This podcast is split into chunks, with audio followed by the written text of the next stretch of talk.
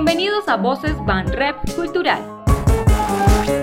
Una selección de nuestras mejores conferencias para que las escuches en tu plataforma de audio favorita. Bueno, como notarán, eh, con Paco bastaría decir con ustedes Paco Ignacio Taibo 2, ¿no? Y salir corriendo, ya con eso bastaría.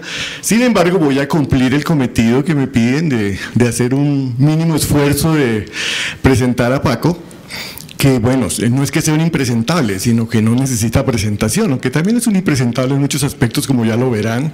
Cuando oigan sus comentarios terribles, habla mal de los poetas, habla cosas espantosas de los poetas y tiene un hermano poeta, ¿no? con el cual incluso hasta tiene un libro, o, alguno más, no sé.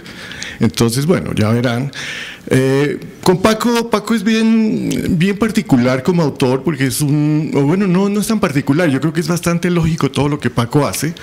Su obra como lo más, por lo que más lo habrán conocido o leído, aunque sea parcialmente, obviamente es, bueno, sus dos grandes biografías le habrán parado bolas, eh, la del Che y la espectacularmente grande de, de Pancho Villa, de la cual también se derivaron otros libros, de los cuales supongo que en algún momento Paco hablará, ¿no?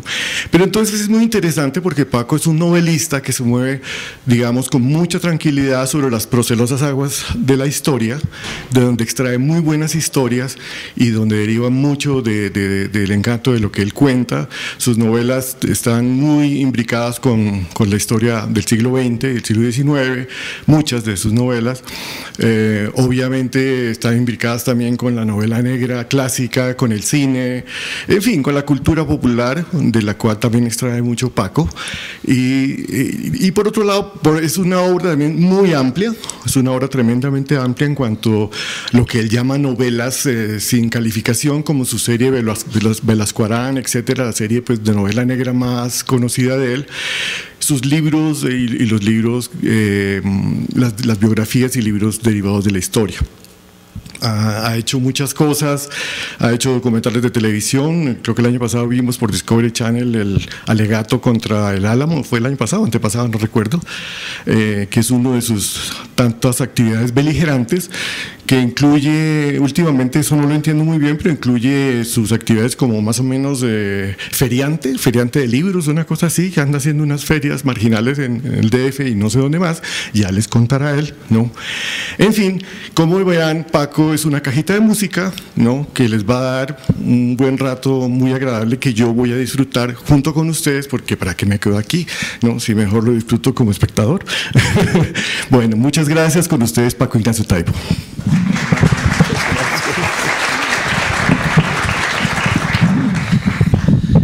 Pese a que utilizo el sentido del humor con la mayor beligerancia posible y abundancia posible, pese a que pienso que reírte de lo ridículas que son nuestras oligarquías latinoamericanas forma parte de nuestra conciencia moral básica, pese a que practico el sentido del humor basado en el exorcismo, si te ríes de la muerte te mata menos. Ah, pese a todo eso, tengo una relación con la literatura muy rara. Producto probablemente de haber crecido en una familia muy peculiar, donde de repente te decían cosas muy jodidas. De repente a los cinco años, tu tío abuelo te decía, la palabra escrita es la voz del sordo que no oye y la mirada del ciego que no ve. Y tú decías, carajo, tengo seis años, no jodas, no, no me eches esta losa en la espalda, ¿no? ¿Cómo voy, a, ¿Cómo voy a llegar a los siete con un peso como estos en la espalda, ¿no? Este, y donde se veneraban el uso de la palabra escrita. Ah, mi padre, cuando yo tenía cinco años, decía él, me preguntó, decía él, eh, ¿qué quieres ser en la vida, hijo mío? Y yo le dije, bombero, trapecista y escritor. Cuando tenía mi padre 65 años o así, y yo 45 más o menos, me lleva mi padre 20 y poquitos años me llevaba, este, eh, sufrió una serie de enfermedades que tenían que ver con su motricidad y entonces andaba en silla de ruedas y entonces descubrí que mi misión en la vida era llevarlo en silla de ruedas a los parques y hablar de filosofías varias. Y en particular había un parque al que le gustaba ir mucho, un parque en las cercanías de la casa, el Parque México, donde hay muchos patos. Y entonces mi padre llevaba siempre una bolsa de pan duro. Todos los inocentes pensarían que era para alimentar a los patos. No, era para darles. O sea, los pedazos de pan duro, al duro al pinche pato. Y, cada vez que le atinaba un pato y salía el pato todo pendejo después de recibir un casquetazo de pan duro, decía, para que se eduque y luego se alimente, ¿no? Ah, y entonces cuenta, ahí ya no cuenta mi padre, cuento yo, porque lo viví que, un día estaba yo empujando la silla de ruedas y viendo cómo mi padre ejercía su maligno oficio de educador de patos de, derecha, pues los patos de izquierda decían, no, es un pato de izquierda. En general decían que eran patas de izquierda, pero yo, mi padre jamás distinguió el sexo de un pato, pues, ¿no? No, no tenía esas habilidades. Pero cuando estaba ejerciendo su labor de educador, de repente se voltea en su silla de ruedas, me dice, hijo mío, ¿qué quieres en la vida? Y, y le dije, padre, tengo 47 años, 23 libros publicados, y me preguntas eso. me dice, ¿cómo eres bruto? ¿Qué quieres ser en la vida? Y dije, ¿va en serio esto? Y me dijo, sí, sí, sí, sí, se mandé un pato de pasada. Tenía una puntería infalible, que tampoco sé de dónde la sacó, porque mi padre es muy torpe para, para, para muchas cosas que tienen que ver con la vida cotidiana. Por ejemplo, siempre se tropezaba con las puertas a la hora de entrar porque las abría medias, ¿no? Este, cosa que yo heredé. Y, le digo, ¿va en serio esto de qué quieres ser en la vida? Me dijo, chuche, absolutamente. Y me contó, dijo, porque cuando tenía cinco años yo te pregunté, y le dije, ¿qué quieres ser en la vida? Y dije, déjame ver, quiero ser, quiero ser bombero, ah, trapecista de circo, el cuarto mortal que hacían los Vargas, cuatro veces en el aire, cuatro veces en el aire. Y luego había un güey ahí que lo agarraba. Yo decía. ¿a qué hora llegó a tiempo? ¿No? Este, y quiero ser karateca y saxofonista y escritor. Y me dijo mi padre, a karateca, añadiste karateca y saxofonista. Y dije, bueno, en algo, algo tiene uno que madurar, carajo, después de los seis a los 47, ¿no? Y pero no prosperaba, era evidente. Ah, fumaba ya lo que fuma ahora, dos cajetillas y media diarias cuando, cuando no me dejan en los lugares por los que ando fumar, como por ejemplo aquí, queja que acabo de emitir. Este, y entonces mm, no, no, no la haces de saxofonista. Con dos cajetillas y media de tabaco en el alma, no, no, no hay saxofón que le soples.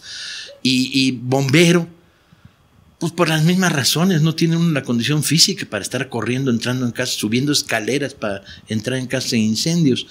Y karateca, pues tampoco, francamente. Este, pero, pero yo respondía honestamente a la pregunta que quiere ser en la vida, o sea, creaba la secuencia de oficios deseables. Y me decía, pero ya aprendiste la verdad. Yo le decía, ya aprendí la verdad. ¿Y cuál es la verdad? No, no, te pregunto a ti, ¿ya aprendiste la verdad? Y dije, pues creo que sí, ¿no? O sea, no puedo ser karateca, no puedo ser bombero, no puedo ser saxofonista, no puedo ser trapecista de circo, entonces soy escritor. Me dijo, bueno, pero la verdad, la verdad. Y dije, la verdad, la verdad. Cuando los padres se ponen filosóficos es una chingadera del tamaño del mundo, ¿no? Porque aspiran a este método platónico de obtener la respuesta por vía indirecta y el sofisma, ¿no? Bueno, pero bueno. Y, y, yo le dije, pues creo que aprendí la verdad y pues dime cuál es la verdad. Y le dije, si eres escritor, puedes ser saxofonista, bombero, karateca y, y si eres escritor, puedes ser todo eso. Y me dijo, carajo, ya era hora, ¿eh? Mira que me cuesta trabajo educarte, me dijo mi padre a los 65 años mientras madreaba patos. Es serio, es bien serio. O sea, a pesar, insisto, de que vivo en un mundo en el cual la sonrisa abunda y la fraternidad y el, abrir la puerta y me encanta ayudar a, los ancianos a cruzar la calle, incluso los que me ven con mirada perversa por verme como el, antipasto de un, de un pedófilo, ¿no? Que es un seductor de ancianas, o no, gerontófico sería el, el, término, ¿no? El que ayuda a ancianitas a cruzar la calle con la, insana intención de meterles mano, ¿no? Este, y nada más lejos de mis intenciones. Ah, con todo y eso, la literatura va en serio, va en serio, va en serio, en serio. Y, y cuando la practicas en serio, en serio, sabes que te va la vida. Sabes que... Y me he imaginado a mí mismo en condiciones límite te meten en una isla desierta en la que no hay biblioteca. Puta madre, ¿no? Y no hay lapicito. Y dices, no, pues con conchitas y piedritas me pongo a escribir. O te meten a la cárcel y te niegan a darte papel y lápiz. Y digo, pues escribo novelas de memoria y me las aprendo como el hombre ilustrado bradburiano. Este, va en serio, te va la malvada vida. Y, y, y te va la vida porque no sé por qué hoy tengo ánimo de, en lugar de ir al psiquiatra vengo y doy una conferencia en Bogotá. Hay que, hay que estar este en momentos de enrarecimiento ideológico. Este es, es de verdad contar historias. Alguna vez puse en boca de uno de mis personajes el de por qué no vas hasta adelante en las manifestaciones y la personaje contesta porque alguien tiene que ir atrás para poder contarlo bien, ¿no? La metáfora no resulta muy acertada porque implicaría el que tienes que estar fuera de la acción para poder narrarla y no me gusta, yo prefiero estar en la acción, ah, aunque, aunque no falta razón en que alguien tiene que contarlo. Ah, y hay tantas cosas que contar. Y tiene que ver básicamente con la pregunta a la respuesta no hecha, no. Con la respuesta a la pregunta no hecha de por qué escribo novelas policíacas. Ah, y hay dos versiones, la corta y la larga. La corta es porque me da la gana, la larga es este, la que les voy a contar ahora. Yo tenía cinco años. Edad en la que eres tierno. Yo no sé por qué, dicen. Ah, y vivía en una sociedad donde la televisión no existía. La radio era horrible, horrible. Tocaban todo el rato 12 cascabeles, tiene mi caballo y cosas así en la España franquista. Ah, y me enfermaba. Porque la escuela no me gustaba. La escuela era aburridísima. Te enseñaban cosas horrorosas y no había pasión ahí. Y entonces yo me enfermaba.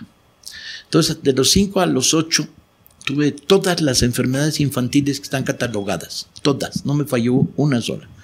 Escarlatina, sarampión, paperas, anginas de tres clases diferentes, enfermedades hepáticas, ah, diarreas de todo tipo, enfermedades gastrointestinales, todas, todas, todas. Incluso llegué a tener dos veces las que solo se tienen una vez, ¿no? Lo cual provocó que el médico de la familia me pidiera permiso, le pidiera permiso a mi mamá para llevarme a un, a un congreso médico para enseñar al niño que tenía enfermedades como las paperas, que solo se tienen una vez, las tenía dos veces. Y era que yo había aprendido que si te enfermabas no te mandaban a la escuela y te dejaban comer, comer lo que querías, ibas de menú como en restaurante en tu casa a las 11 de la mañana tu mamá o tu tía abuela decía, ay Paquín, ¿y qué quieres comer hoy? Y tú decías, pues esto y esto otro. Y te dejaban leer. Yo empecé a leer a los cinco años a raíz de estos conflictos. Y era fascinante. Entonces aprendí a fabricar e inventar todas las enfermedades posibles. Sabía tos seca, ah, ah, ah, tos húmeda, eh, sabía provocarme estornudos, compañeros, a la fecha. Cuando estoy en un programa de televisión que empiezan a aburrirme los comentadores, me fabrico una cadena de estornudos. Además, con toda verosimilitud. Este, sabía cómo ponerle una plancha a un termómetro para subirle la fiebre y luego ponértelo. Sabía incluso pintarme las, las, las, las huellas de la escarlatina sabía cómo podías amanecer con lagañas, que es bien difícil eso, no crean que son sabidurías menores estas, ¿no? Ah, E incluso tenía algunas teorías, como si te tragaban los mocos te ibas a infectar. Teoría que resultó absolutamente falsa y que abandoné a los siete años porque descubrí que ni me gustaban los mocos ni servían para nada a la hora de fabricar enfermedades.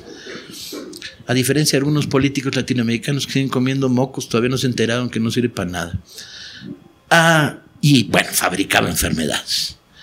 Hasta que mi padre, que siempre fue muy inteligente, mucho más que yo, me descubrió. Y un día llegó y dijo, mira, mira, los 20 tomos de los Pardayán. Si esta semana no te enfermas, te los regalo. Y dije, ay, güey, está cabrón la tentación. Y caí, caí. Uno es niño, aunque sea niño de izquierda, es niño, ¿no? Y caíste en la pinche trampa del poder. Y no me enfermé esa semana y el otro dijo, ajá. Y sí me entregó los 20 tomos de los Pardayán. Pero ya se me acabó el pretexto. Y es que la escuela era verdaderamente inútil. Como dicen algunos sabios, o más bien un sabio narrador, creo que era Mark Twain, dice, la, la escuela interrumpe la educación superior, ¿no? Este, y en mi caso era evidente, yo sabía un montón de cosas. Yo leía y leía y leía y gozaba leyendo. Y aprendí a leer además de maneras exóticas. Aprendí a leer con una linterna en la boca y con las sábanas tapándote para que no descubrieran a las 12 de la noche que estabas leyendo. Aprendí a leer debajo de la cama. ¿Sí? Aprendí a leer así. A la fecha sé leer así. En el metro todavía sigo sorprendiendo a los ciudadanos en la Ciudad de México porque me ven leer libros así y les parece exótico y bueno, es un viejo aprendizaje para no, para no dormirte. Pues si estás leyendo así con la mano del tubo del, metro, pues no te puedes caer. y, leía todo. Y, y, la escuela no correspondía a lo que leía. Llegaba la maestra de aritmética y decía, dos más dos, cuatro. Y yo decía, mm, mm, los tres mosqueteros son cuatro, todo el mundo lo sabe. Esta pendeja no ha leído los tres mosqueteros. ¿Sí? No sabe que la verdad aritmética está en, Alexander Dumas y no en, la suma simple. Y, yo sabía, bueno, el Orinoco me lo sabía de memoria por las novelas de, piratas de, Salgari y conocía geografía y sabía cuáles eran las plantas venenosas y, conocía la diferencia entre los, los paquidermos ah, hindúes y los africanos y me sabía todo sobre Letonia, Estonia y Lituania. Ah, ¿qué, me iban a enseñar? Los ríos de España. Puta, qué aburrido, los ríos de España. En ríos donde no pasaba nada. ¿sí? Había celtas lavándose los huevos al borde de los ríos de España todo el día y no ocurría nada interesante, ¿no? Pero, y además, bueno, faltaban como, como 40 semanas para llegar a, a Isabel la Católica, a la que yo decía que era una reina piruja, que no daba para mucho este, y que además había expulsado a los judíos y a los moros y que la, idiotas y no los hubiera expulsado, lo cual en una época del franquismo español estaba muy mal visto en las escuelas de enseñanza básica, porque yo era un niño muy de izquierda. El origen de ser un niño de izquierda, bueno, vivía en una familia de hombres de izquierda, mis abuelos habían muerto durante la guerra de España combatiendo el lado republicano, eran cosas que se decían en voz baja, no se hablaban alto, pero uno era niño y no era tonto y entonces te dabas cuenta que el sistema, el régimen, el gobierno no era de los tuyos, era de los otros. Pero además yo había leído Robin Hood. A los cinco años había caído en mis manos Robin Hood. ¿Y quién era Robin Hood? Pues un desarrapado, pues, que andaba ahí por los bosques vestido de una manera ridícula, con faldita, faldita, y mallas, mayones, verdes, y, y, gorrito con pluma. Yo decía, puta, me he visto así para ir a la escuela y me fumigan estos cabrones, ¿no? Pero arco y flechas, puntería infalible, no fallaba. ¿Y qué hacía? Lo robaba a los ricos para dárselo a los pobres. Estaba claro. Y yo había leído El Conde de Montecristo. Y, mi buen Edmundo Dantes se salva después del cautiverio en Ifi, nada vigorosamente. Y, ¿Y qué hace? Pues encuentra un tesoro. ¿Y qué hace con el tesoro? pues es millonario. No, no, se dedica a rechingarse a los que le hicieron la vida imposible, a perseguir hasta la muerte en términos de venganza, al que le tumbó a la novia, al que le quitó su barco, de, su capitanía del barco. Rob Edmundo Dantes era la venganza. Y, y, y, yo era niño de izquierda. Y leí el diario de Ana Frank y dije, maldita sea, ¿no? ¿Qué quiero ser? Niña y judía, que se joda. Y había leído, este, y había leído, ah, obviamente, los tres mosqueteros. Los tres mosqueteros me producían una cierta ambigüedad, que era, entrando a fondo en la novela, yo decía, bueno, está muy bien, las, los combates, las escenas de capa de espada, la relación entrañable entre ellos, el uno para todos, todos para uno, muy bien. Pero, ¿de qué va? Va de que tratan de proteger la honra de una reina medio puta que se anda acostando con el embajador inglés y que le da de muestra de amor unos arretes, que me pasé un montón para descubrir qué eran los arretes, ¿no? Y entonces defender la, la honra de una reina piruja es como, como poco de izquierda, ¿no? Yo, yo ya era republicano, claro. Además, pero bueno, en el fondo ahí había un elemento uh, uh, que creaba balance, que era quiénes eran los malos. Los malos eran las guardias del cardenal.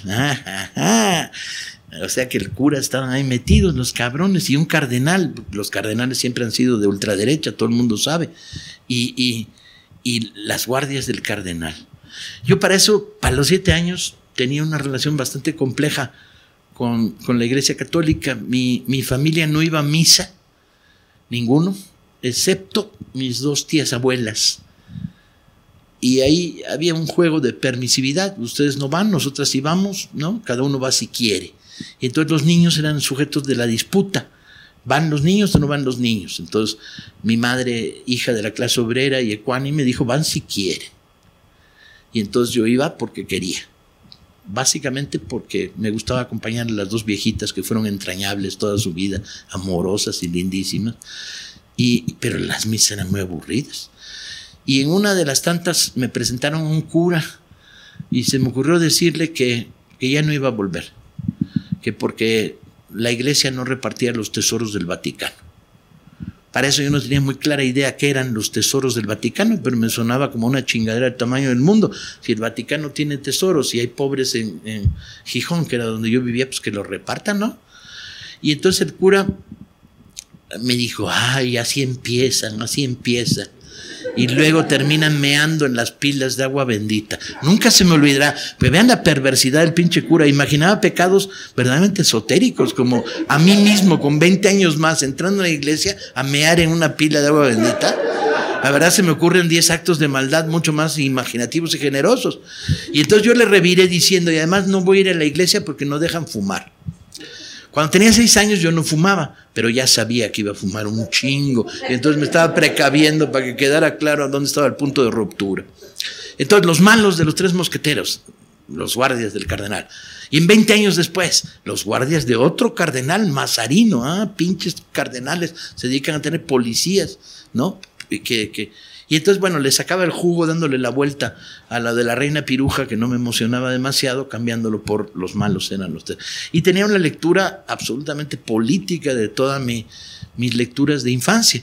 De hecho, yo leía a, Miner Red y a, y a, y a May, porque el héroe era Winnetou, jefe Apache, no eran vaqueros. Cuando me llevaban al cine a ver películas de indios y vaqueros, yo siempre estaba a favor de los indios, ¿no? Lo tenía clarísimo además, ¿no? Nunca tuve ningún aprecio por Ford, la diligencia, ni John Wayne. Me parecían verdaderamente de tercera, al lado de Winnetou. Y mi gran héroe de infancia era Sandokan y los Tigres de la Malasia. Agárrate. Eso era de veras. Cuando tienes de, amor de infancia profundo a un príncipe malayo que se dedica a romperle culo a bombazos y a patadas, a cuanto imperialista encuentra, ingleses, holandeses, franceses, españoles en las Filipinas, duro con ellos. ¿Cómo demonios vas a estar a favor del Fondo Monetario Internacional o del Banco Mundial? Esos cabrones no me engañan, a mí no me engañan. Yo me formé con Sandokan. ¿Qué, me vienen a vender ahora galletas de el progreso? Toma tu progreso. Las minas de Borneo con trabajo esclavo, como bien contaba Salgari en las novelas de Sandokan. Eso es el progreso, cabrones. Vamos al diablo, ¿no?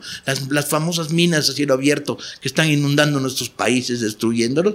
¿Qué? ¿Me viene a contar ahora los de los tratados de libre comercio? No, no, no, no. Yo, yo, Sandokan. De hecho, tengo que decir que Alguna vez en mi vida tuve que reconocer que yo era leninista, pero de Sandokan, ¿no? De Lenin. Lenin me aparece siempre un huevón que escribe libros aburridísimos, ¿no?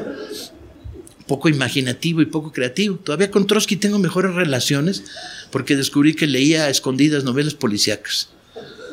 Cosa no confesada en ninguna de sus biografías, pero sí la puedes verificar si vas a su biblioteca en Coyoacán. Hay un montón de novelas policíacas. Y un trotskista de tercera me dijo que no son de Trotsky, eran de Natalia Sedova. Y dije, toma, güey, seguro que las leía Trotsky en la noche cuando nadie lo veía. En fin, ah, yo era leninista de Sandokan y antiimperialista de Sandokan, evidentemente. Y me fui formando en esta dialéctica entre la lectura y, y el capitán Nemo, al que yo llamaba Memo, por, por razones de haber leído mal la primera vez y quedarte con ella. Este, y yo decía, este es muy anarquista, pero es muy anarquista. Y luego descubrí que era nietzscheano, el cabrón del capitán Nemo, ¿no? No era bakuninista o korpotkiano, era nietzscheano el cabrón. Estaba a favor del holocausto mundial y de destruirlo todo. O era anarquista de derecha. Igual que Octavio Paz, luego descubrí que era stalinista de derecha también, pero eso me tomó más tiempo. no no aseverarlo, descubrirlo. Total que, pues uno era niño de izquierda. Y entonces, en la tierna infancia, al final de este primer ciclo, cuando me devuelven a la escuela, cae en mis manos uh, Conan Doyle Sherlock Holmes. Y ay, ay, ay. Y era medio conservador, ¿no? La defensa del orden establecido, de la monarquía postvictoriana, de, la Inglaterra. Eso sí, todos los jefes de policía que salen en los cuentos y en las novelas de Sherlock Holmes eran unos pendejos. Eran bobos de babar, como decían en mi infancia, ¿no? Subnormales profundos, ¿sí? Entonces, bueno, eso era compensatorio. Los jefes de policía se parecían bastante a los jefes de policía que tenemos en nuestros países. Pero Holmes defendía el orden burgués. Pero era tan estrambótico, chinga, Además era drogadicto el güey, se metía al 7% heroína y, tocaba mal el violín, lo cual está toda madre, ¿no? Siempre he deseado tener eh, como héroe en mi vida alguien que toque mal el violín. Se vuelve tan absolutamente insoportable, ¿no? Ah, y, además sabía y fumaba como pinche chacuaco. No sé si la palabra chacuaco tiene traducción directa. Los chacuacos fuman encendiendo uno con la colilla del otro, cosa que yo trato de hacer, pero a veces me distraigo y se me olvida. Normalmente lo logro una de cada tres veces. Y fumaba como pinche demente, además había un montón de tabaco, distinguía de marcas, hablaba de tabaco de aquí, de allá, y este es turco. Yo decía, esto es respetuoso. Y sobre todo, era la racionalidad. Y uno empezaba a vivir en sus últimos años de infancia en el mundo del franquismo la irracionalidad del sistema. Nos han venido diciendo hasta el aburrimiento de que el capitalismo es racionalidad. No, hombre, es una mierda, no sirve para nada. Es de un nivel de ineficacia verdaderamente notable. No solo es una maquinaria de injusticia que produce simultáneamente millonarios y pobres. No, también no sirve para un carajo, hombre. ¿Sí? Es una lógica de sistema que encubre la incapacidad absoluta. Y entonces este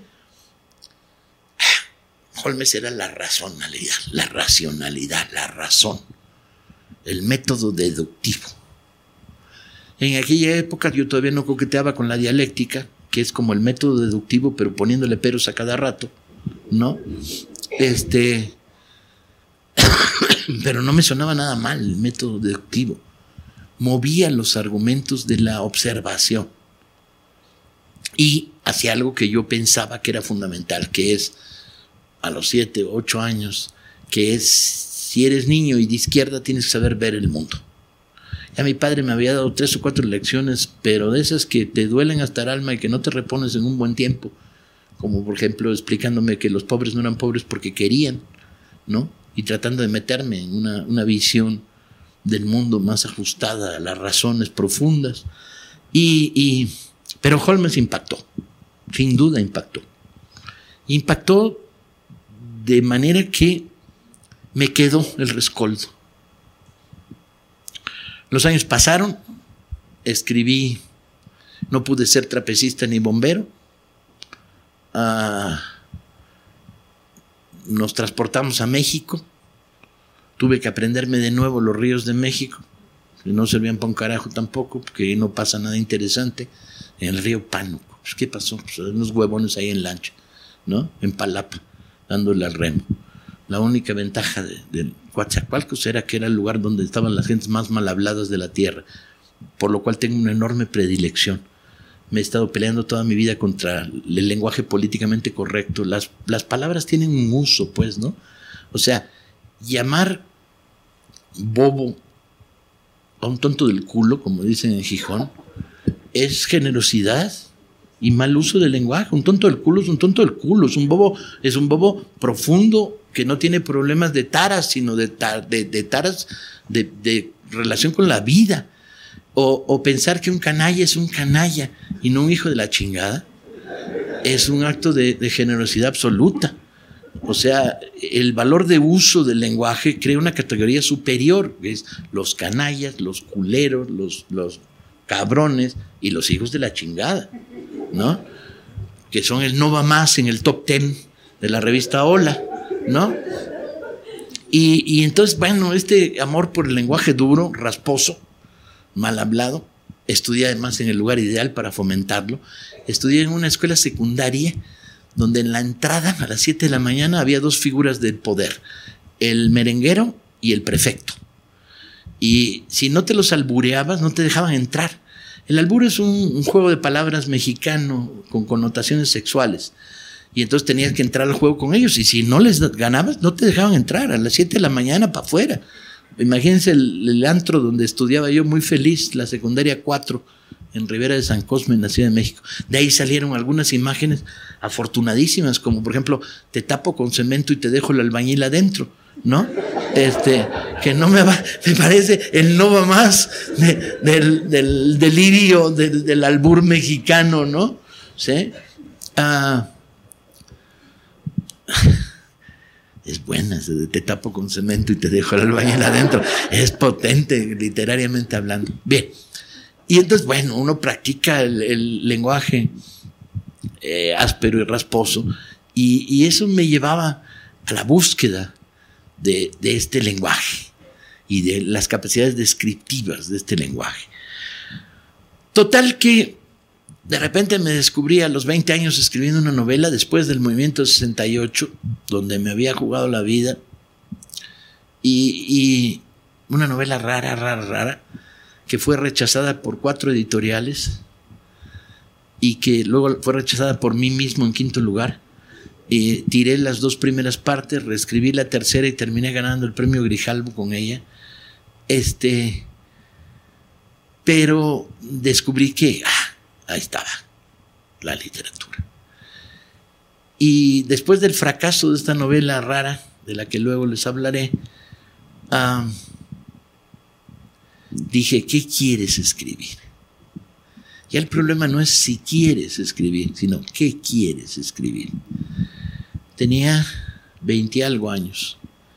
Dije, quiero escribir una novela policíaca. Y había razones. Probablemente cuando lo hice no lo tenía tan claro como lo tengo hoy. Probablemente había más intuición que sabiduría. Pero la intuición es sabiduría no organizada, ¿no? Y, y por qué quería escribir una novela policíaca. Yo ya no era un niño de izquierda, era un adolescente tardío de izquierda, un preadulto de izquierda, uh, siempre de izquierda. No, las cosas claras. Uno puede crecer, pero uno sigue siendo de izquierda. ¿Qué? Ahora voy a ser un viejo de 90 años de derecha. No te joder, lo único que me faltaba en el mundo. Que me vea al espejo y me dé vergüenza, ¿no? Entonces, uh, de izquierda. Este puño sí se ve chinga. Uh, y policiaco. Y yo intuía que la novela policíaca tenía una serie de virtudes. Primero, en el mundo de la cultura mexicana estaba prohibida, era género menor. Nadie serio puede escribir una novela policíaca. Eso es un subgénero.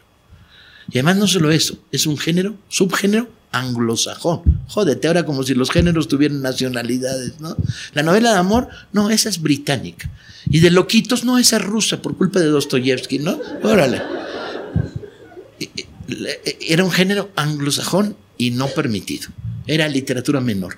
Esta puñetera manía en América Latina de mirar, sobre todo en los 60, ahora se ha compuesto bastante, de mirar hacia Europa para encontrar los parámetros de tus identidades, ¿no? Y medirte el culo con la Torre Eiffel. Nada, nada, más, más seriedad. Pero bueno, así era. Entonces, primero estaba prohibida. Nadie serio que quiera ser escritor puede escribir una novela policíaca. Segunda virtud, es una novela de acción. Y yo venía de una generación que empezaba a escribir, que no había ejercido un fenómeno de ruptura con su generación anterior, al revés, los adorábamos. La generación del boom, Fuentes, Rulfo, Vargas Llosa, García Márquez, Benedetti, Onetti, los queríamos con amor apache. Y, y no hubo la famosa quiebra generacional. Para nada. vamos a escupirle a la gente que adoramos? No, hombre, los queremos mucho, pero no podemos escribir lo que ellos están escribiendo.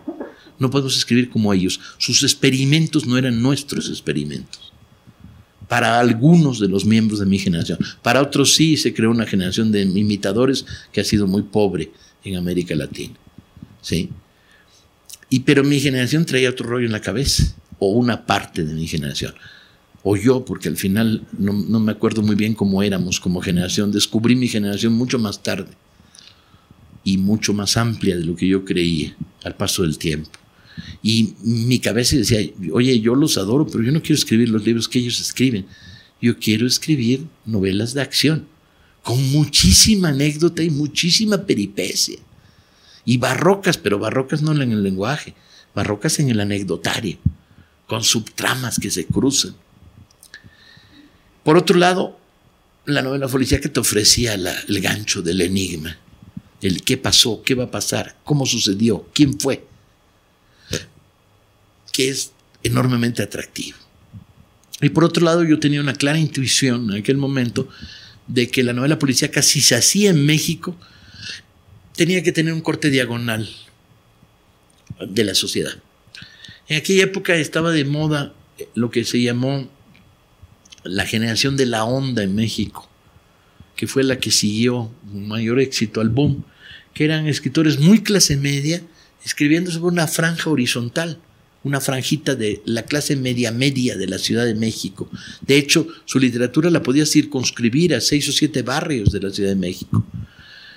Y yo no, yo no. Digo, le tengo un gran cariño, un gran aprecio a José Agustín, a Gerardo de la Torre, a miembros de esa generación, lo hicieron muy bien. Pero yo no quería eso, yo quería diagonal, de, la, la Villa Palacio a la Villa Miseria. Quería el corte diagonal. Y lo quería no solo diagonal, no horizontal, sino lo quería diagonal en términos de lenguaje. Yo militaba en aquella época en el movimiento sindical, conocía muy bien los barrios bajos de la Ciudad de México, hablaba el lenguaje popular no solo lo vivía, sino que lo hablaba, ah, y también hablaba el, idioma de un jovencito de 25 años, más o menos culto, bastante culto a ratos, bastante salvaje en otros, ¿no? Una extraña combinación ah, de civilización y barbarie. y así la cosa, la novela policíaca resultaba enormemente atractiva porque además ponía en el fondo el debate sobre el tabú de lo criminal. O sea, lo criminal, no lo ilegal, aquello que rompe el orden habitual de una sociedad, el que quita la máscara a la sociedad y la muestra en sus, sus más duras contradicciones, tenía la enorme virtud de hacer literatura social. Y esa era la que me apetecía hacer. Entonces llegué a la novela policíaca amparado en una historia que empieza leyendo Robin Hood, que culmina participando en huelgas en la Ciudad de México, en el movimiento sindical, y que avanza por el sentido de una acumulación inmensa de amores y lecturas con una idea de qué es lo que quieres ser cuando eres escritor, porque no basta como ser escritor. Para recordar las palabras que mi compañero acaba de emitir, yo tenía ah, un profundo, no desprecio, es mentira, tenía un profundo ah, visión crítica sobre los poetas. Yo había escrito poesía en la adolescencia y, había descubierto que la poesía es un, ejercicio de huevones. O sea, si quieres escribir y quieres escribir poco, pues hazte poeta, ¿no? si, si quieres escribir y quieres escribir mucho, pues hazte novelista de tranco largo. Si estás en la tabla media, vuélvete contista, ¿no? Ah, y a pesar de que en mi lista de adoraciones se encontraban centenares y se siguen encontrando centenares de poetas, porque de repente la iluminación, la fugacidad del impacto de, de, un verso como Me ilumino de inmenso de Ungaretti no te la da nada, ¿no? O otro tiempo vendrá distinto a este. Debiste haber contado otras historias de Ángel González, pocas, esta capacidad sintética brutal, o el Quevedo de polvo serás, más polvo enamorado, maldita sea. La poesía tiene esta capacidad de evocación concentrada, de impacto flamígero sobre, del idioma sobre la vida, ¿no? O el Brecht repasando sobre el auto que está viendo en la carretera y que no tiene ninguna prisa por ir a ningún lado y se pregunta por qué esa angustia, ¿no? O, el Nassim Hikmet cuando dice todos los días al amanecer mi corazón muere fusilado en Grecia. Estas, estas vislumbres de, del gran poder de la palabra estaban en la poesía. De todas maneras, a pesar de eso, yo tenía un resabio, que era nada, es un trabajo de huevones. ¿no? Si uno quiere ponerse, hay que meterle a la novela.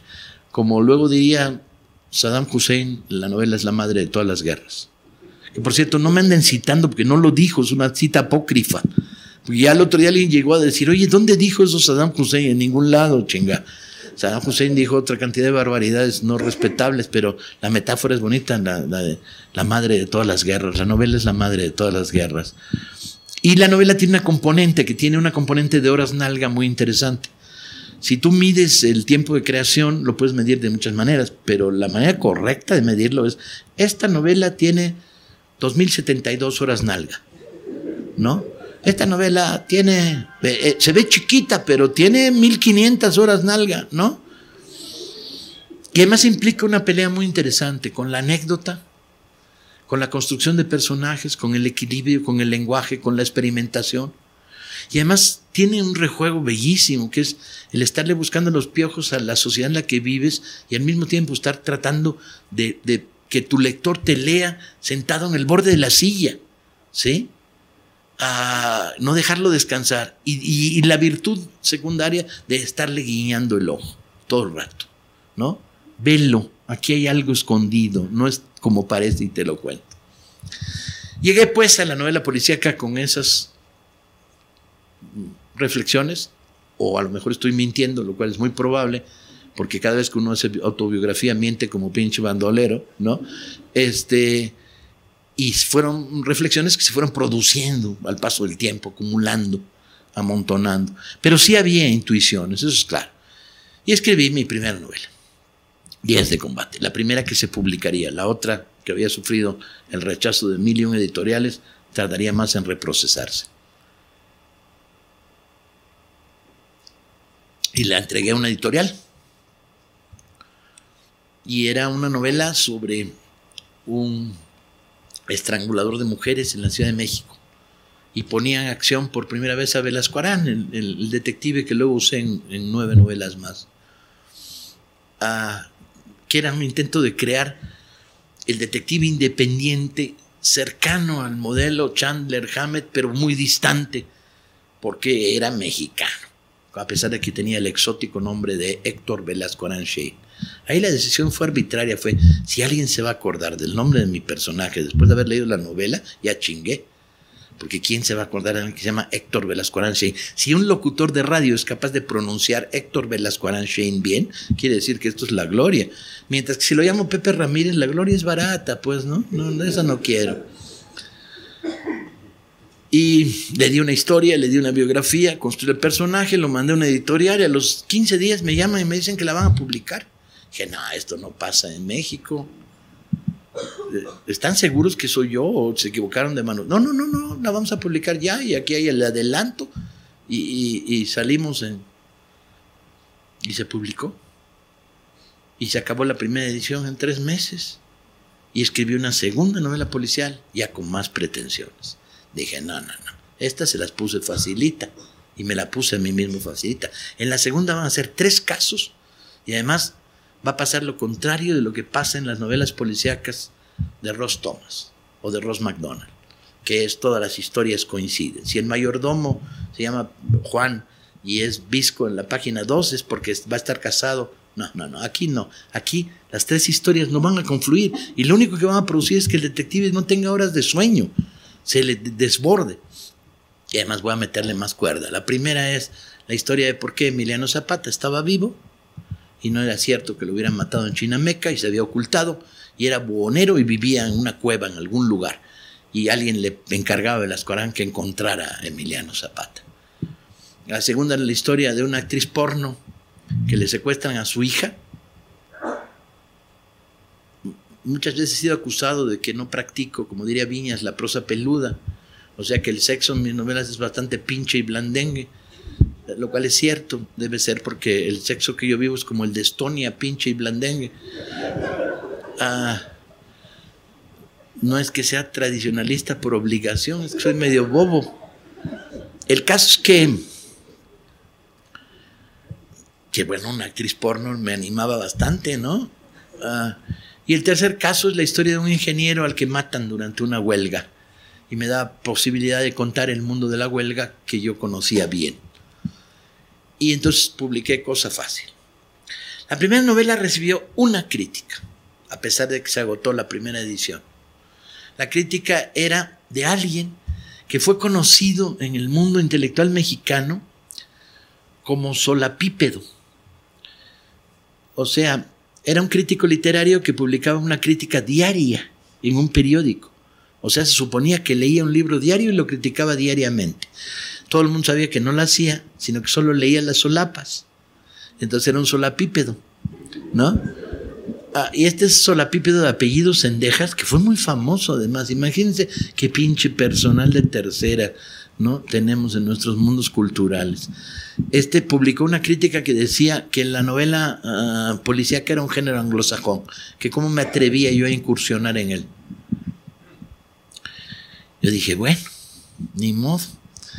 La segunda novela, Cosa Fácil, ah, la editorial la aceptó de inmediato, se pusieron muy contentos y la publicaron y tuvo dos críticas. Ah, una buena y una mala. Y yo dije, bueno, pues para la tercera novela ya voy a tener tres críticas, voy a pasar a ser, no como el socialismo polaco, realmente inexistente, sino ya voy a ser existente de veras. Alguien con tres críticas ya existe en la sociedad cultural. Pero no, la tercera novela no tuvo ninguna crítica. Y era la mejor de las tres, coño. Pero bueno, así son de justos los panoramas culturales en los que vivimos. La tercera tomaba un caso que había conocido, producto de mi dentista. Mi dentista llamada Maripi, o Maripili, uh, era veterana del 68 y practicaba todo tipo de, bueno, curaba gratis a todos los exilados que había en México, que tenían eh, grandes problemas de dentadura por las torturas de las dictaduras, chilenos, uh, nicaragüenses, argentinos, uruguayos, y además de hacer eso, tenía la particularidad de que se frotaba las manos con alcohol y luego te tocaba la pechuga cuando te estaba tratando para los dientes, y decía que después de ese shock ya era fácil sacarte una muela, ¿no? Pero este personaje maravilloso, que dejó la la ortodoncia para dedicarse a hacer documentales de izquierda. Mi vida está llena de personajes de primera. Bueno, pues este me contó que alguien le había dicho que un accidente de un personaje muy singular de la televisión mexicana estaba relacionado con la historia de los halcones. Ahí va la explicación. Este personaje era un lechero de, de pueblo que se había hecho famoso en un club country de las damas de la oligarquía en la laguna, porque les enseñaba aeróbics. Yo no sé cómo el lechero pasó a, maestro de aeróbics, pero estas cosas suelen suceder. Si usted revisa la lista de los diputados a los congresos de nuestros países en América Latina, hay un montón de lecheros que terminaron de maestros de aeróbics, ¿no? Y entonces este maestro de aeróbics empezó primero a hacer aeróbics, luego a hacer ejercicios, luego a hacer jodinismo y a romper una pared a cabezazos de ladrillos y, a subirse en una moto en llamas y, al final terminó en la televisión mexicana. Y este personaje llamado Sobek ah, se hizo muy famoso. Y era muy singular. Tenía un ayudante visca que andaba con minifalda, con lo cual nadie se daba cuenta de que era visca, ¿no? Piernuda. Ah, y que el ayudante lo único que decía es, y aquí está con ustedes, el gran Sobek y se le iban los ojos uno para acá y otro para allá, entonces no estaba muy claro hacia dónde la mano ayudaba, ¿no? A saber que Sobek estaba de aquel lado. Este, y, este cuate de repente muere en un ridículo accidente, que es en la inauguración de un fraccionamiento de lujo. Él hace un espectáculo que consiste en encadenarse el patín de un helicóptero y lo elevan 40 metros. Y se cayó. Se hizo cagada el Sobek. Y era los halcones eran un grupo paramilitar que había actuado en la Ciudad de México en junio del 71, disparando contra una manifestación estudiantil, causando un montón de muertos y heridos, y que detrás de ellos estaba el gobierno mexicano.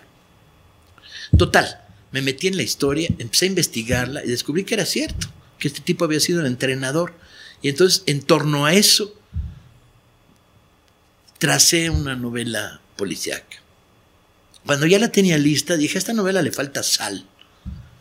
Y le di muchas vueltas. La metí en un cajón, lo suelo hacer, encajonar los libros que termino para dejarlos respirar. Y, y de repente me vino la luz. La luz era, ya sé cómo tiene que empezar. Tiene que empezar con que Velasco Arán está durmiendo en la tarde en su despacho, en una de esas tardes con solecito de la Ciudad de México, apacible, oyendo los ruidos del tráfico a través de la ventana, y llega su ayudante Carlos Vargas, no su ayudante, el que comparte con él el despacho, de oficio tapicero, y le dice, jefe, hay un romano muerto en el baño. A lo cual Velasco responde, cuando termine de mear, dígale que pase.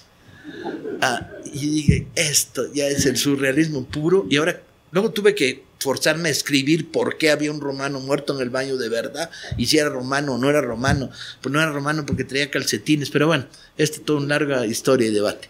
Entonces dije, ahora sí esta novela empieza a gustarme, con la historia de Sobek. Bueno, al salir la tercera novela, me crucificaron. No hubo tres críticas, hubo cero.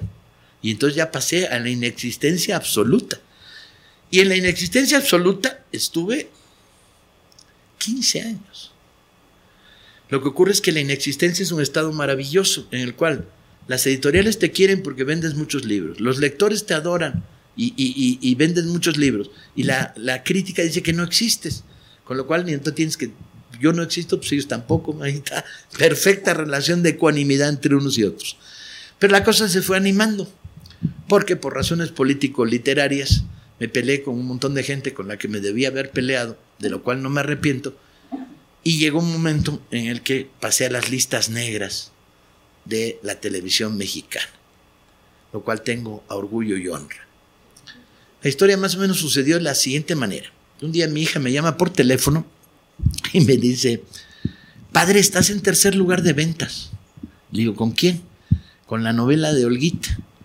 Y le digo, ¿y cómo sabes?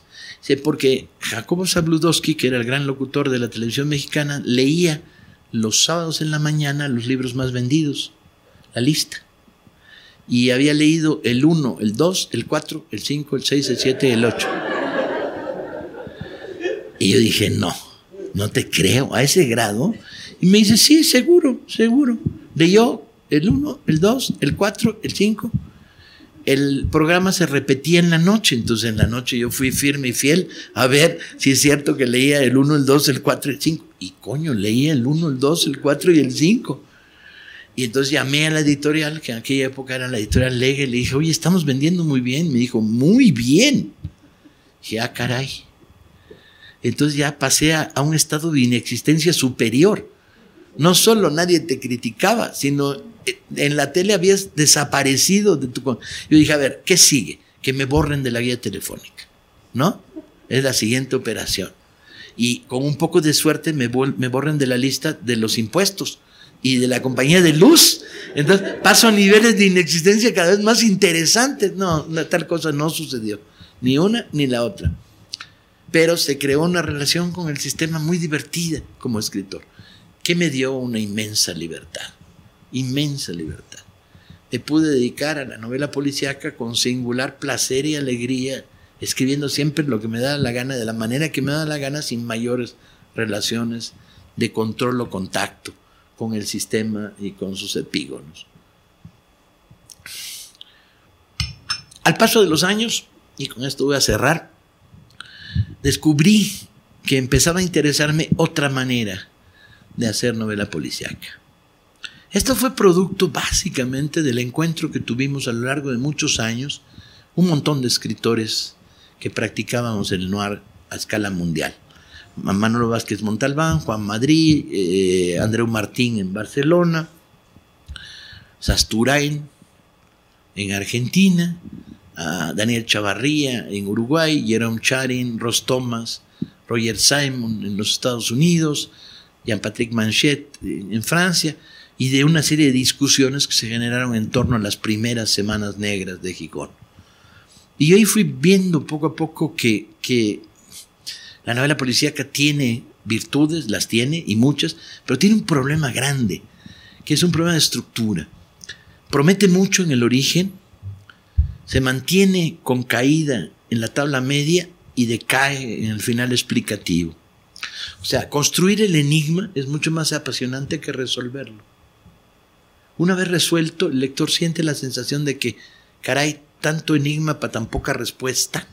Y es una novela con mucha caída, en cuanto que la tensión de la acción está en el centro de la novela. Y la resolución tiende a ser ah, verbalista en muchos casos. En el bestseller es terrible. Bueno, y en Agatha Christie es para palidecer del terror. Agatha Christie, que me parece una de las peores escritoras que ha producido este planeta, dedicaba las 35 últimas páginas de un libro a explicar lo que había pasado en las 150 anteriores. Lo cual decía, comadre, si necesitas 35 páginas para explicar lo que pasó, quiere decir que no supiste contarlo, o que tu técnica de posponer la explicación y amarrar la racionalidad es verdaderamente, has estado llenando de pistas falsas a tu lector para luego desenvolverlas y construirlas como solución de enigma.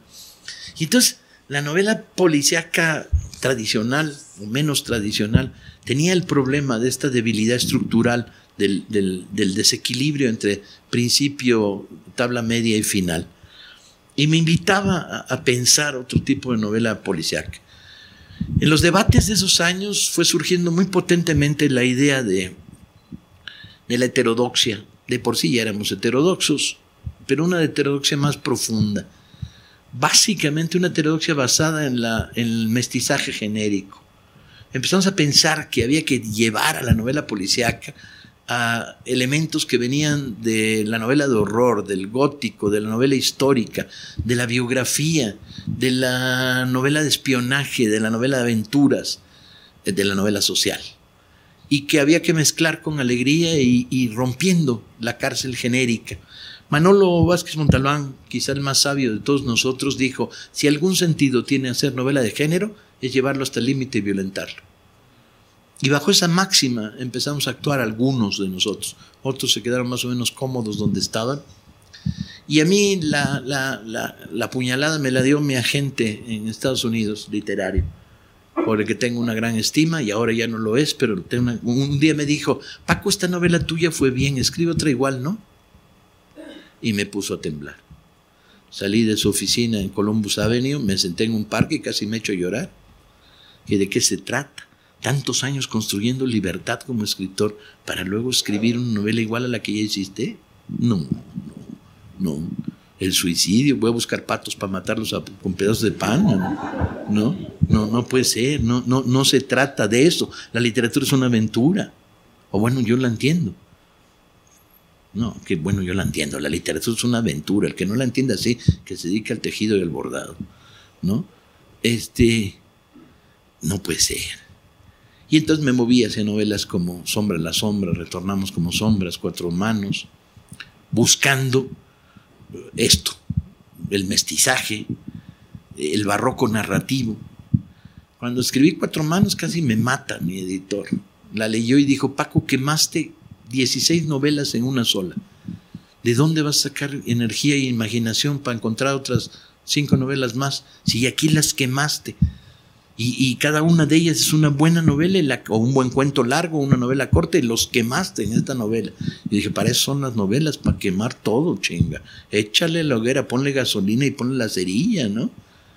Este, y yo estaba muy orgulloso de cuando me dijo quemaste 16 novelas en esta novela, que según él era una crítica, yo me sentía orgullosísimo. Decía, carajo, de eso se trata, pues, ¿no? En cuatro manos porque hay 16 historias que confluyen en un río que se une al final, que fue una novela divertidísima de escribir, porque las historias las iba inventando, pero que luego confluyera, cómo iba a ser que la 3 tuviera que ver con la 2, con la 1, y, y además las historias que fui eligiendo a mí me apasionaba. La historia de Houdini, que va con un psiquiatra a contarle cuando, cuando lo meten en el ataúd se le aparece su mamá, este, o la historia, son las conversaciones de Houdini con su psiquiatra, o la historia de una muchacha que sería personaje indirecto de la novela porque es novia de uno de los personajes centrales, que se dedica a hacer tesis para obtener su licenciatura en antropología e historia y entonces todas sus tesis son fracasadas porque los jurados se las rechazan, de las cuales la más memorable, y ahí voy contando las diferentes tesis, es aquella tesis que dice los de la tribu de al lado cogen mejor que los de la nuestra, demostración hipotética. Y entonces se la rechazaron.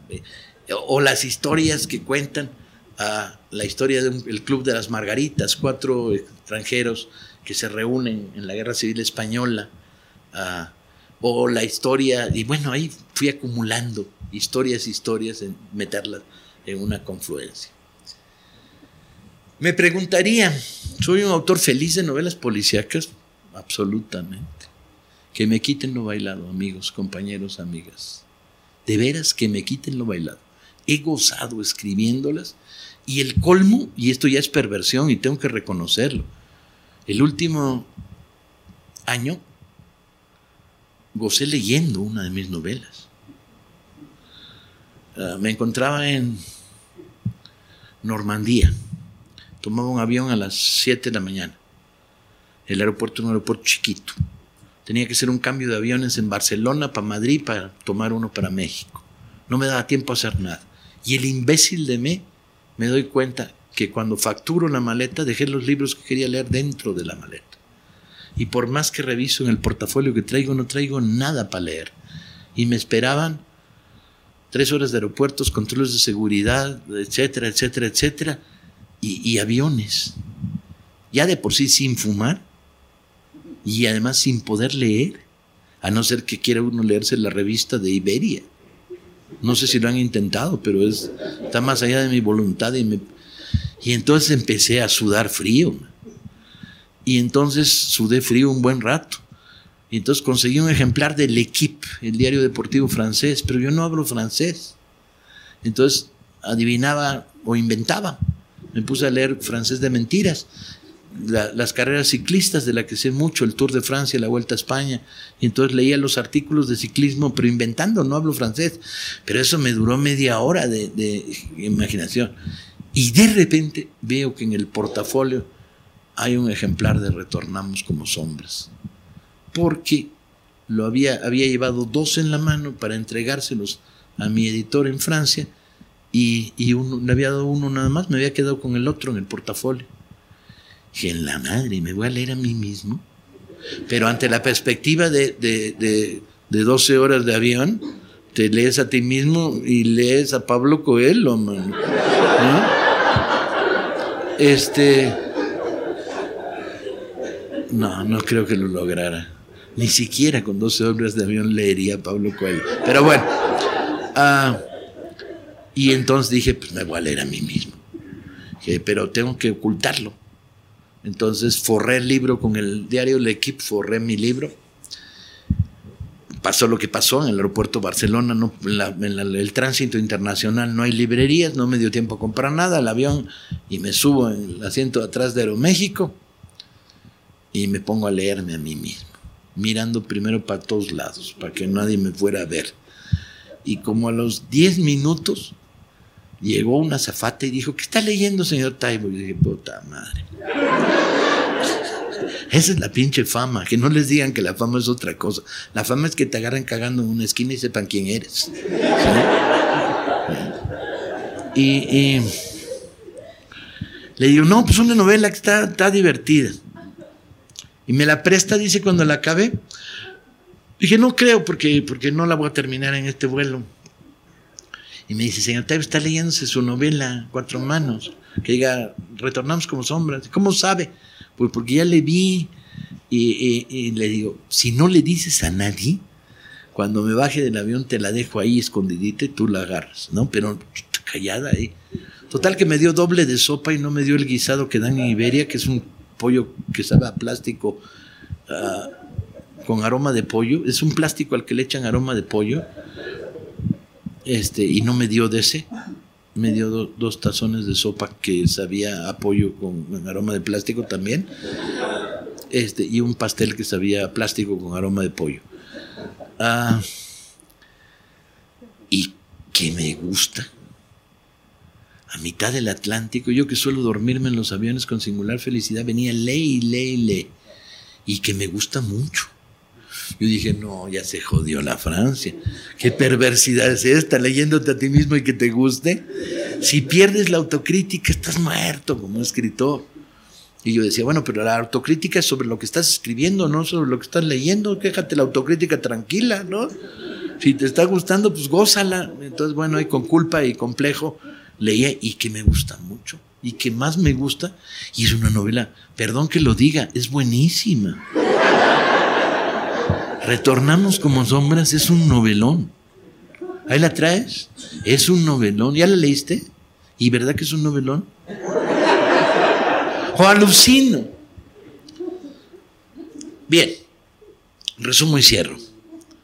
Ah, volvería a bailar los mismos bailes, volvería a luchar con las mismas gentes, volvería a salir a la calle las mismas veces que he salido, volvería a poner la vida en riesgo por los motivos que la he vivido y volvería a escribir novelas, y volvería a escribir novelas policíacas. No hay arrepentimiento, todo lo contrario, hay la absoluta felicidad de haber vivido en libertad, un oficio que difícilmente se vive en libertad, se vive muchas veces bajo atenazamiento, presión, miseria económica, dificultad, contradicción, no encuentro entre el escritor y sus potenciales lectores. Este, ¿Quiero el Nobel? No, que se lo metan por el culo, francamente. Eh, ¿Quiero ganar algún premio en mi vida? Sí. ¿Quiero ganar un sorteo en Las Vegas? ¿Sí? En el que te dan cinco días en, en un espectáculo de circo en primera fila pero ya descubrí que para jugar ese sorteo tienes que gastar 100 mil dólares, o sea que no, no voy a participar en eso. Ah, que nos quiten lo bailado.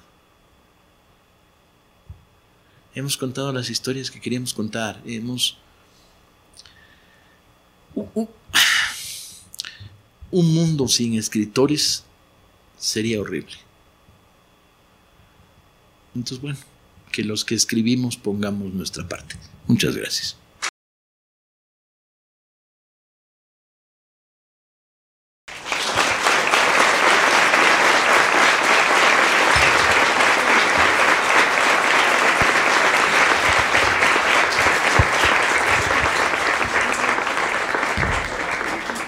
Vamos a hacer, eh, si lo permite.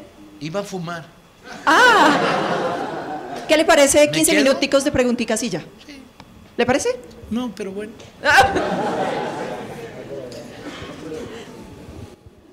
Si quiere alguien preguntar, si no, perfecto, que se vaya a fumar. Maldición. Maestro, buenas tardes. Bienvenido a Colombia. Tiene un admirador, 1A. Eh, ¿Por qué Héctor Velasco Arán Chaine dejó de existir literariamente? Es la pregunta que tengo. Sí, por una razón muy simple. Porque yo envejecí y él no. Se me quedó en los 40 años. Y entonces el problema está en que la ciudad también envejeció. Y entonces tengo problemas para colocar a Héctor en la ciudad de hoy. Entonces mi única solución para seguir escribiendo novelas de Velasco Arán era ponerlo en algún lugar en el remoto pasado donde pudiera ser feliz teniendo 40 años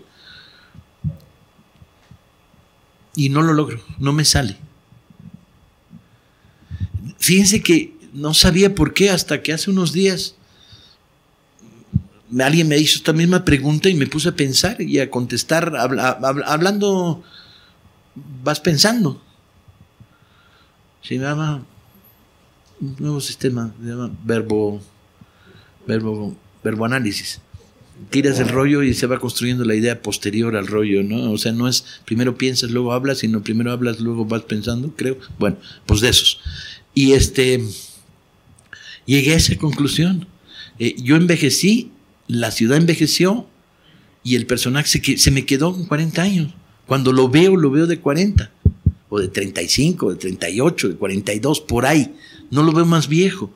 Y entonces eh, sería muy incoherente en las novelas que llevan una saga y que tienen la gracia de que el personaje se va deteriorando, etcétera, de repente haber perdido. Entonces la solución, la única que se me ocurre, es que vuelva el personaje en algún momento de cuando él tiene 40 años, o sea, en el México de los 80 No lo sé. O hacer alguna trampa, que no sé cuál será. Maestro, eh, mi pregunta es sobre el género histórico y no sobre el de novela, que no, no lo he leído en novela, lo, reconozco. Eh, el manejo de los tiempos verbales mm, de futuros, presentes y, pasados que a ratos parece caprichoso. ¿Qué me puede explicar en eso? Muy caprichoso ahí. Ah, el lenguaje tiene un valor de uso.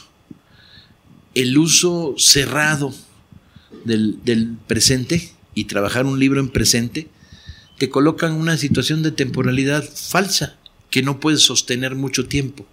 El está pasando ahora.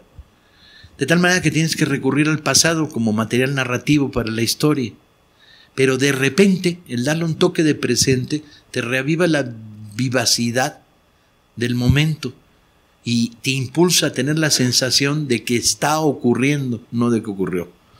El uso pues mixto del de, el pasado como, como tiempo verbal eje para un libro de historia narrativa, incursionando con el presente levemente, creo que es la fórmula correcta para lograr el efecto de una historia narrativa y no de una historia académica y, y ties.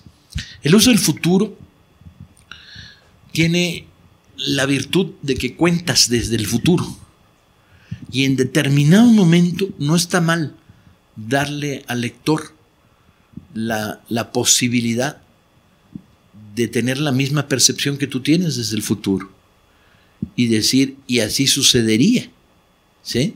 De repente, ah, dándole esta dimensión de que sabemos que va a pasar, ¿no? Yo creo que, eh, el, el, problema que tienes en el uso de los tiempos verbales cuando estás narrando en historia es que eh, eh, el, presente es insostenible, ¿sí? Como tiempo narrativo, cuando estás hablando de historia. Ah, al final resulta falso. Después de un buen rato, si estás moviéndote en historia narrativa, siempre en presente, resulta falso. Transmite falsedad. De tal manera que tienes que retornar al pasado. Es igual que el problema que plantea en la novela la primera, la segunda y la tercera persona